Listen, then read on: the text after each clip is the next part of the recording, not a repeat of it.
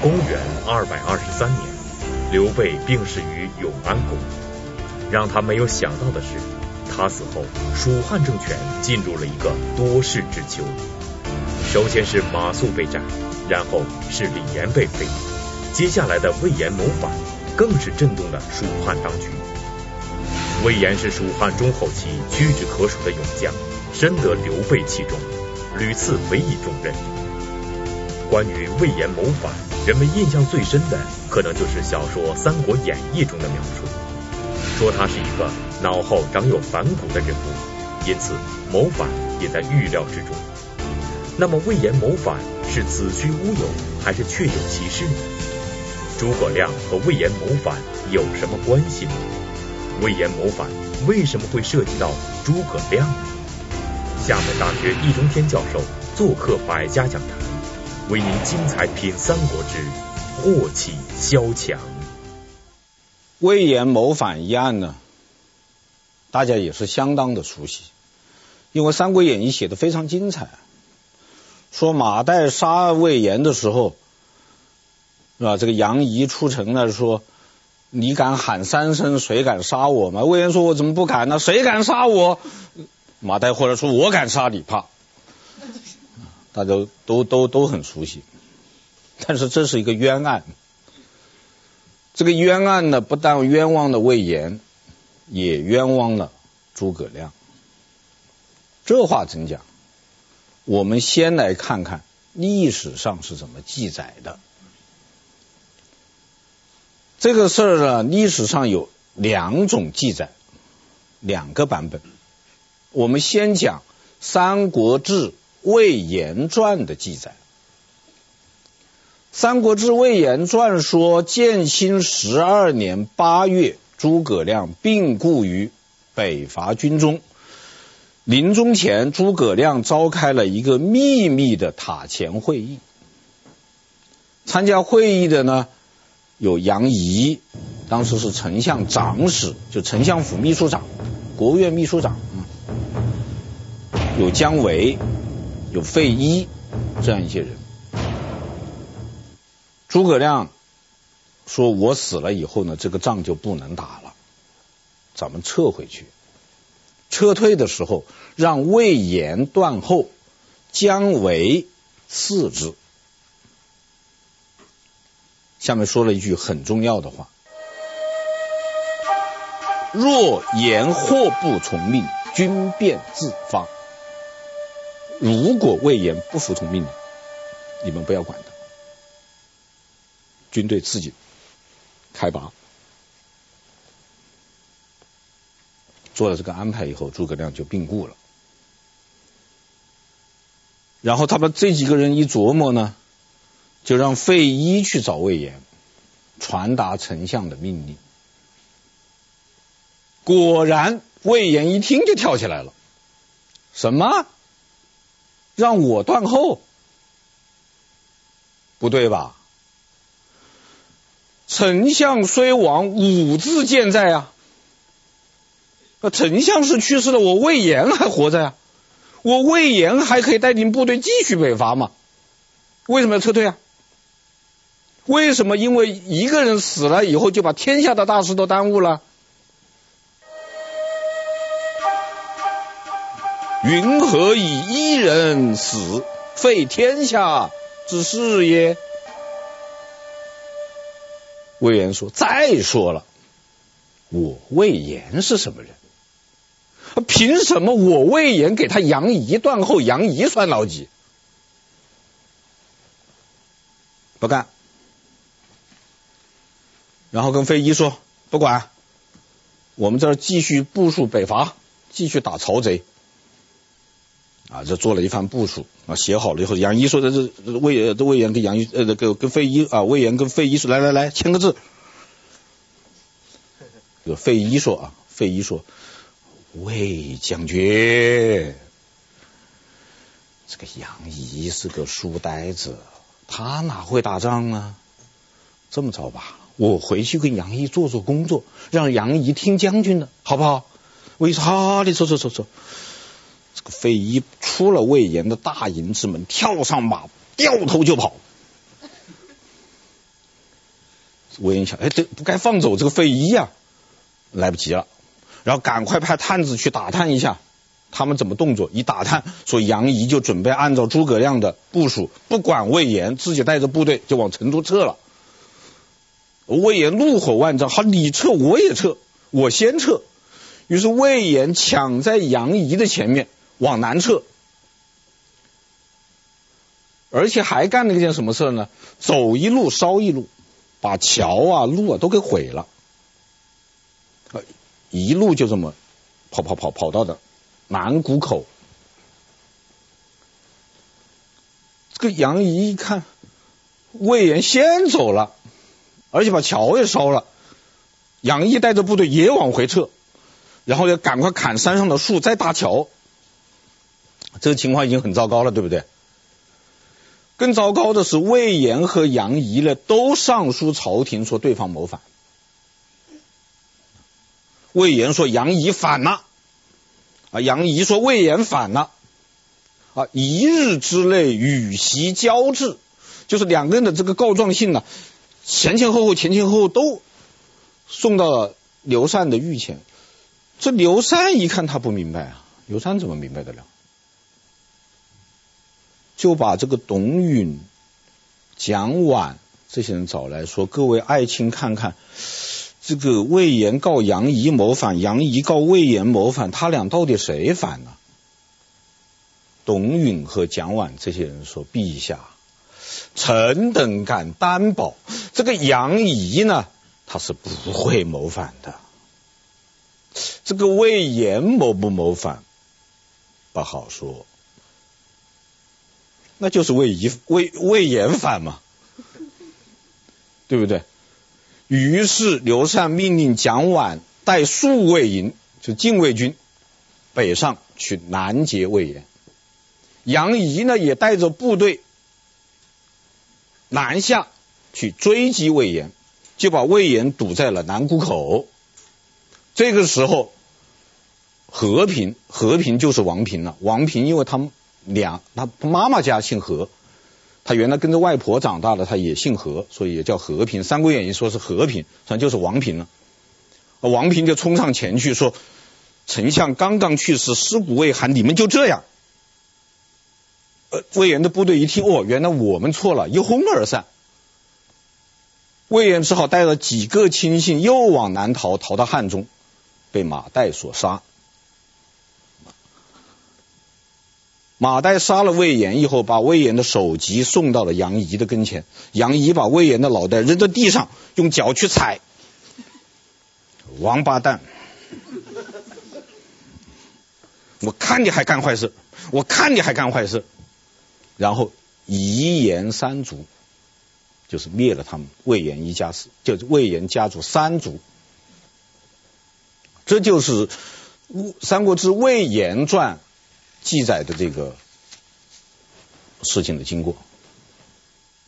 公元二百三十四年，诸葛亮第五次北伐，最终因积劳成疾，病逝于五丈原军中。诸葛亮一死，就引发了魏延谋反一案。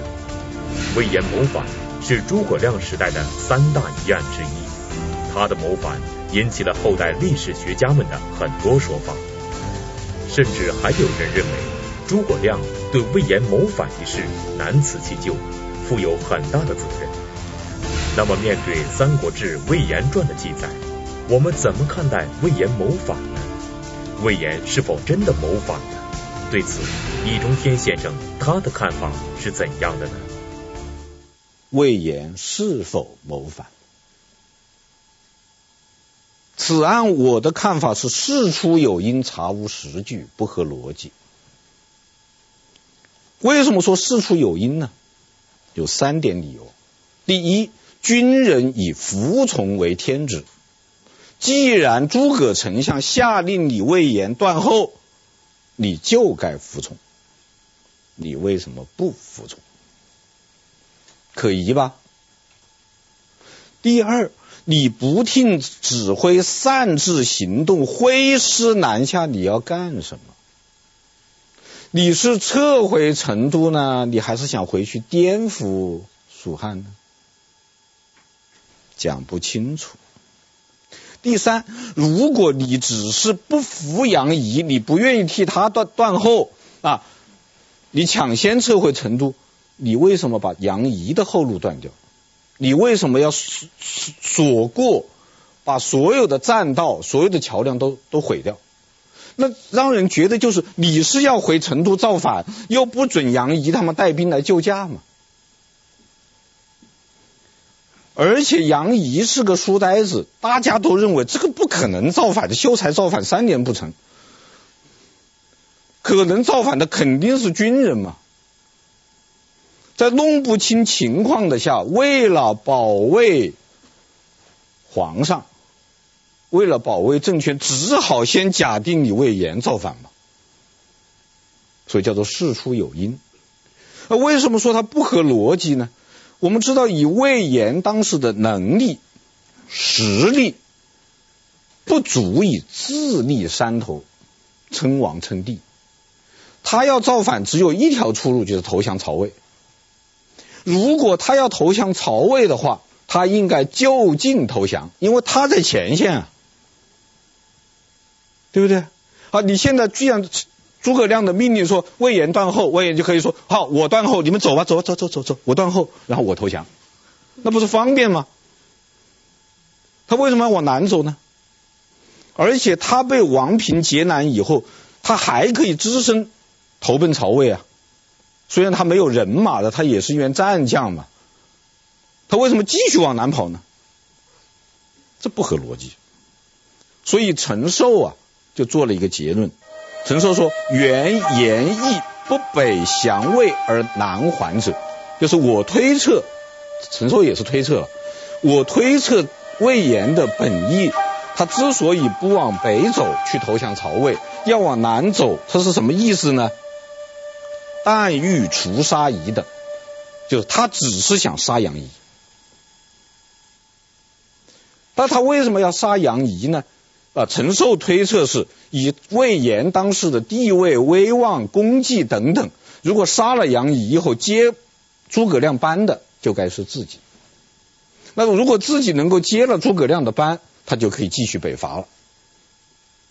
所以陈寿说：“本旨如此，不便背叛。”就是魏延本意就是这个，他不是谋反。那么根据这个判断，我们可以得出结论呢？魏延一案不是谋反案，是内讧，是窝里斗，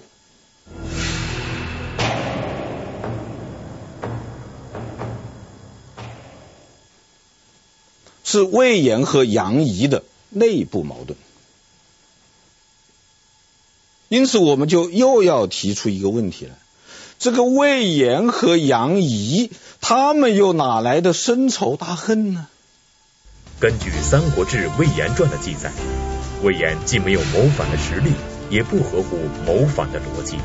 实际上是魏延和杨仪两个人的内讧。而事实上，魏延是蜀汉名将，智勇双全；杨仪是蜀汉文臣，很有才华。两个人一文一武，关联不大，怎么会闹出这么大的事情来？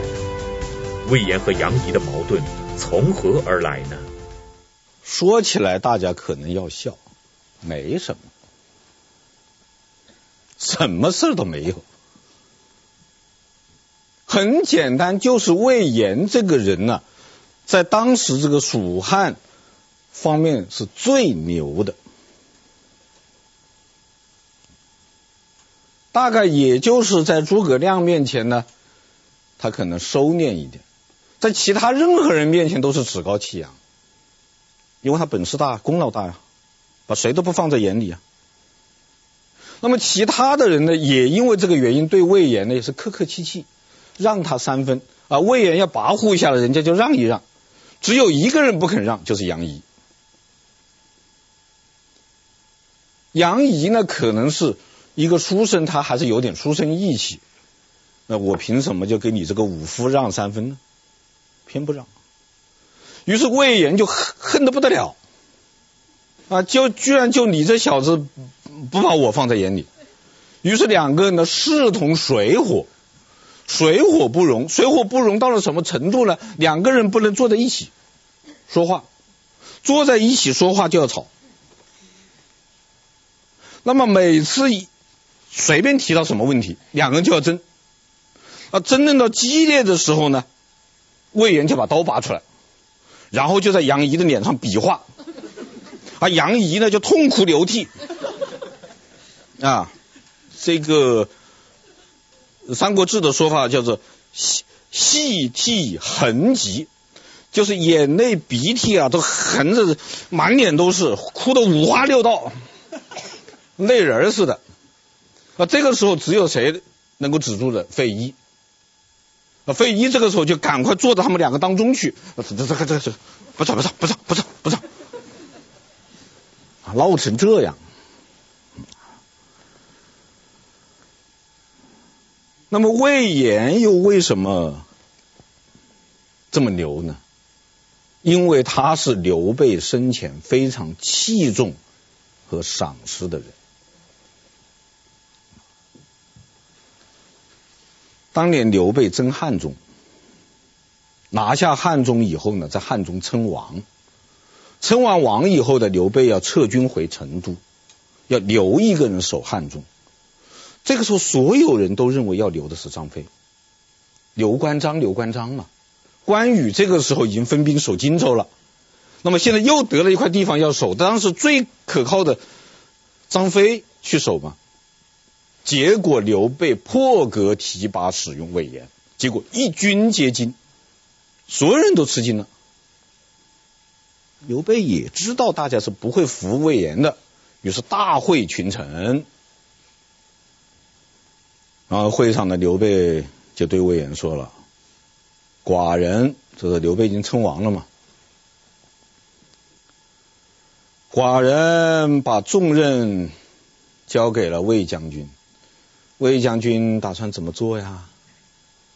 魏延站起来说：“如果他曹操倾巢而出，魏延愿意为大王挡住他，拒之。”如果曹操派一个偏将军率十万人马来进攻汉中，魏延愿意为大王吃了他，吞之。好大的气派！那他当然，他当然牛嘛。问题是杨仪，杨仪也不是窝囊废啊，杨仪也是很能干的。诸葛亮。北伐的时候进行规划、筹集军粮啊，这个呃进行计算统计、安排部署这样一些事务性的工作，都是杨仪在做。而且杨仪呢非常快，他就不假思索、思绪变了，就一会儿功夫他的工就办完了。所以诸葛亮对于魏延和杨仪这个两个人呢，都是很赏识的。他非常欣赏杨仪的才干，也非常欣赏魏延的骁勇。偏偏这个魏延和杨仪，他两个又是死对头，所以诸葛亮也头疼，叫做长恨二人之不平。只只那也没有办法，他这这两个谁都不能废掉啊，只好是尽量的啊让他们团结起来。但是他们不团结，最后闹到你死我活的这种地步。您现在收看的是《百家讲坛》栏目，一部史家绝唱，一曲无韵离骚，它是二十四史之首。它是一部百科全书，记录了中华民族近三千年的历史画卷。二零零七年，王立群，一位研读《史记》四十年的学者，将从一代帝王汉武帝入手，用人物讲述历史，以故事展现人性。百家讲坛倾情奉献系列节目《王立群读史记》，敬请关注。智联招聘提醒您，百家讲坛稍后的节目更精彩。宝宝优秀，妈妈成就，三鹿优佳奶粉特别添加益生元 DHA，独特智慧配方，让宝宝健康成长更优秀。三鹿优佳奶粉。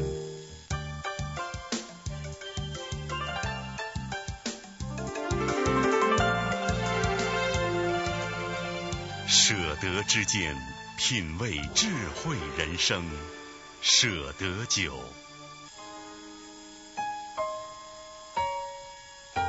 教育伴随终生，科学改变生活，文化影响世界，媒体提升我们的价值。中央电视台科教频道广告，上海中视国际广告有限公司独家代理。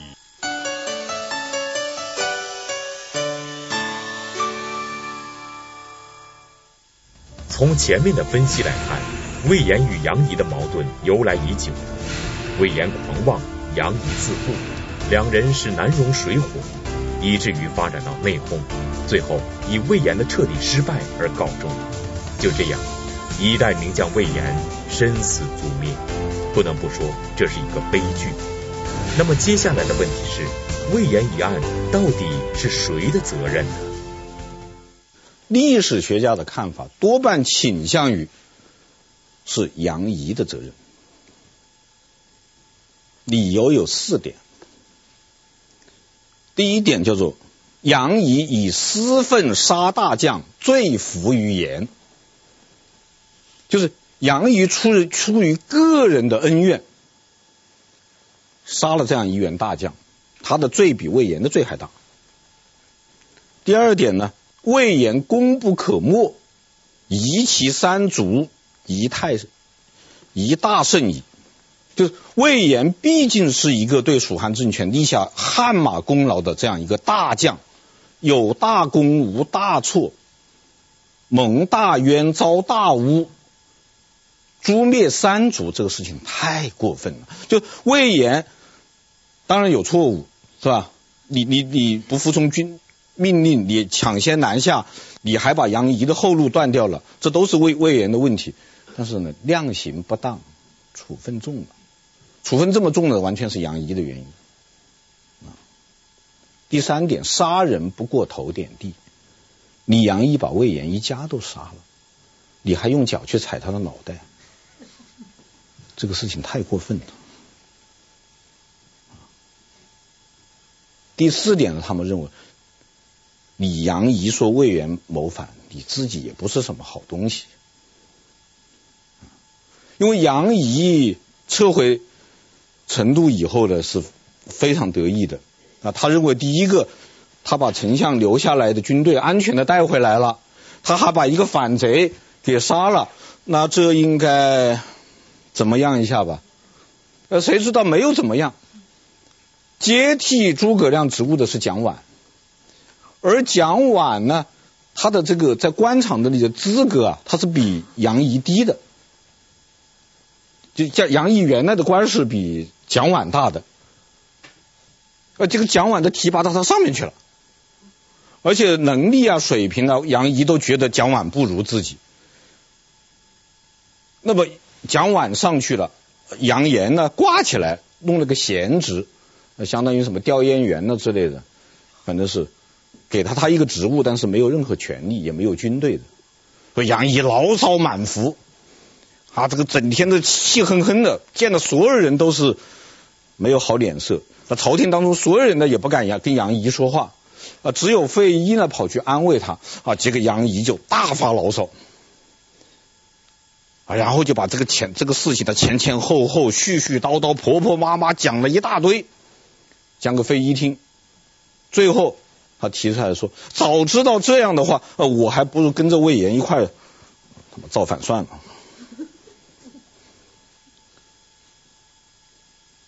那么费禕就把这个话如实报告给朝廷，朝廷就把杨仪罢了官。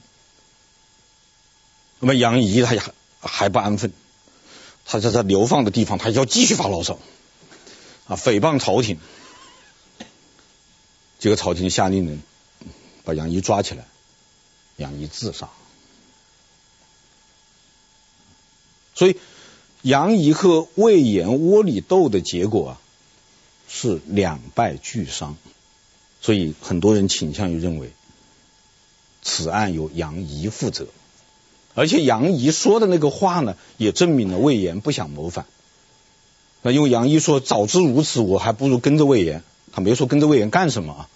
他说：“我还不如跟着魏延。”那如果魏延是谋反的话，杨仪不是说我我后悔后悔不该谋反吗？那不也不会这样说的。这证明魏延确实没有谋反啊。但是杨仪也有委屈啊，我也得跟杨仪说两句公道话。杨仪的委屈在哪呢？第一。杨仪和魏延之争呢，是个人恩怨，不是原则问题，不是路线问题。个人恩怨你就不大好说谁是谁非，对吧？第二点，杨仪之所以得罪魏延呢，无非是不肯让魏延，无非是保持自己一点独立性，这又有什么错呢？难道非得所有人都去拍魏延的马屁就对了？都让着魏延就对了，那蜀汉就是有这个问题，是吧？开始的时候大家都让着关羽，好吗？荆州丢了吗？你现在又要提倡让着魏延，那不能这样。第三点呢，实事求是，平心而论，杨仪和魏延闹矛盾，受欺负的是杨仪呀。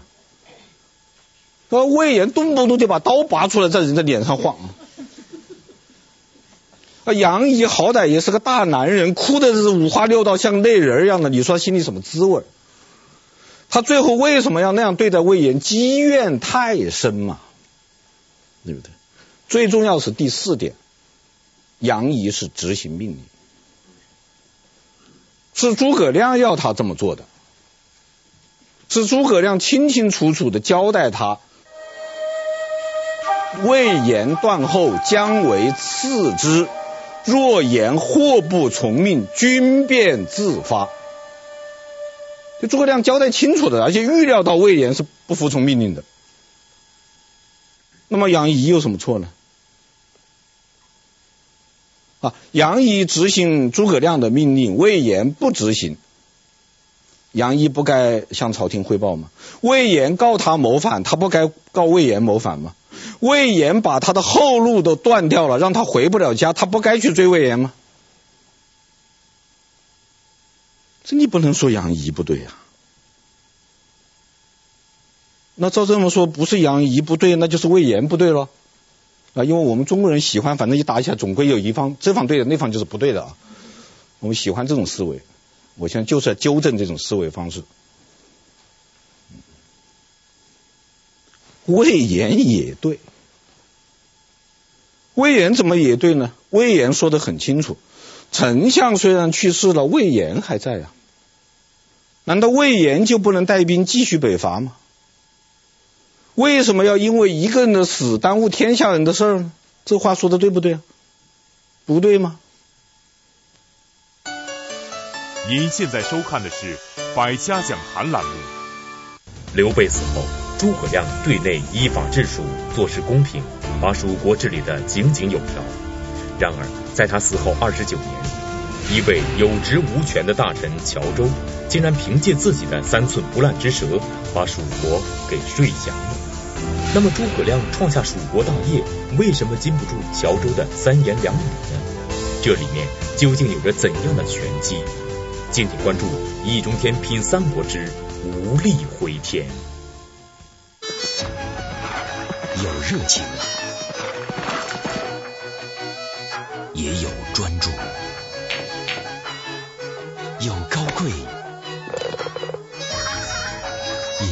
踏实；有力量，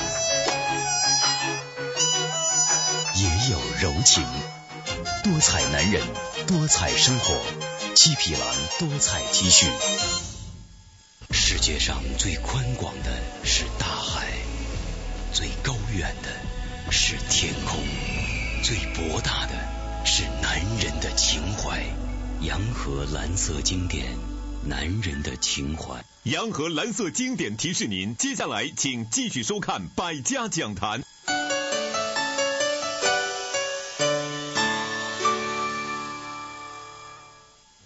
根据前面的分析，魏延谋反一案，杨仪是心胸狭窄，以个人恩怨报复魏延，后来落了一个竹篮打水一场空的下场。易中天先生认为，杨仪是有责任的，但同时他也很委屈，他的做法有他不得已的理由。那么，既然杨仪的做法是对的，易中天先生为什么还说魏延的做法也是对的呢？如果魏延是对的，那到底是谁的不对呢？根据《三国志·魏延传》，裴松之注引魏略。诸葛亮还下了一道命令，这道命令是给魏延的，给魏延的一道密令，让魏延代理自己的职务，设行己事，密持丧去。就说魏延，你代理我的职务，你扶丧。回成都，这就麻烦了。谁都听得出来，这样一下责任就追到了诸葛亮的身上。你下两道命令，一道命令让杨仪代理你的职务，不要管魏延；一道命令你下给魏延，要魏延代理的职务，不要管杨仪。你什么意思啊？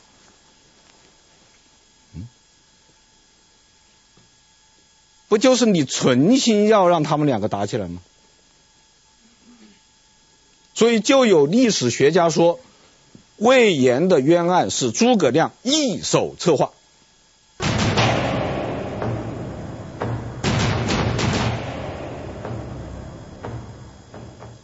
不但一手策划魏延的冤案，还一手策划杨仪的悲剧，对不对？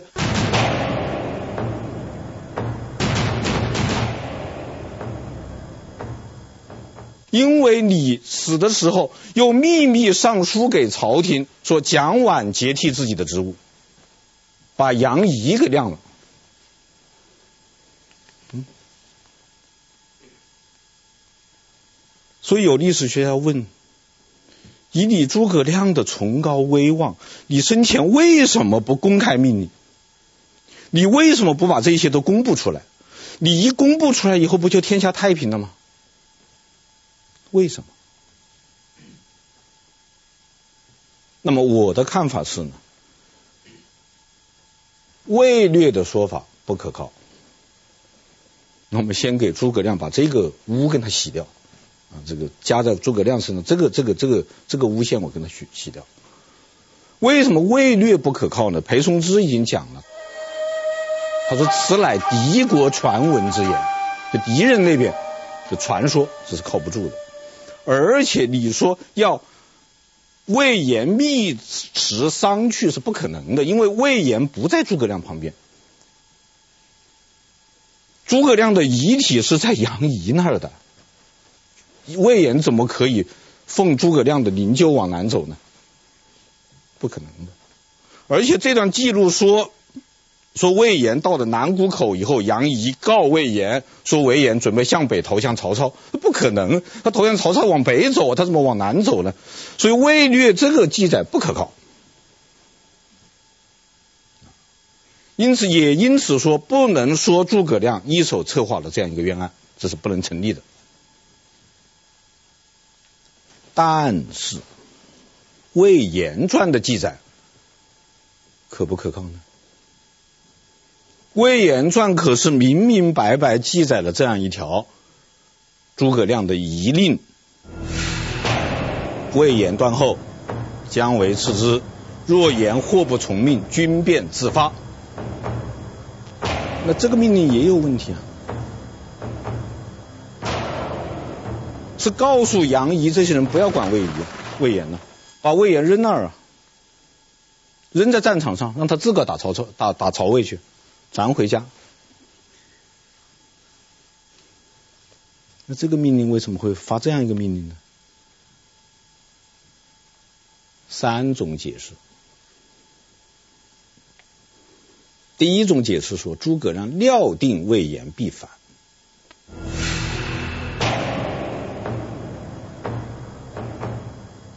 此人背后不是有反骨吗？他会看相看出来了。谁说的？《三国演义》靠得住吗？靠不住。小说家言，别当了真。第二种说法呢，那就是张作耀先生的说法。张作耀先生《刘备传》说，就是要策划魏延的谋反案。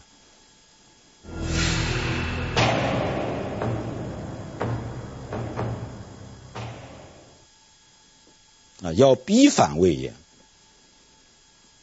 除掉魏延。第三种说法是吕思勉先生、陈尔东先生的说法，是什么呢？是《三国志魏延传》的这个记载根本就不是真相。这两位先生认为当时的真相是什么呢？是诸葛亮得了疾病。什么病我们当然不知道，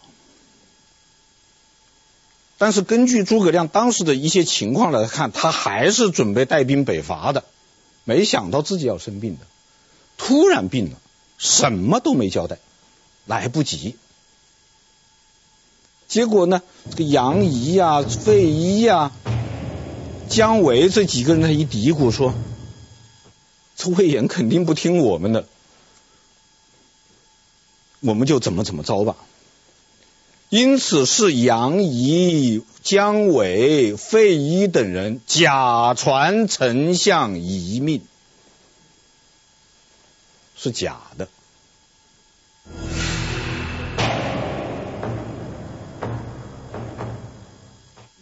那么这个有没有可能呢？还是有可能，因为这个说实在的，这个三国史啊，真是非常难研究。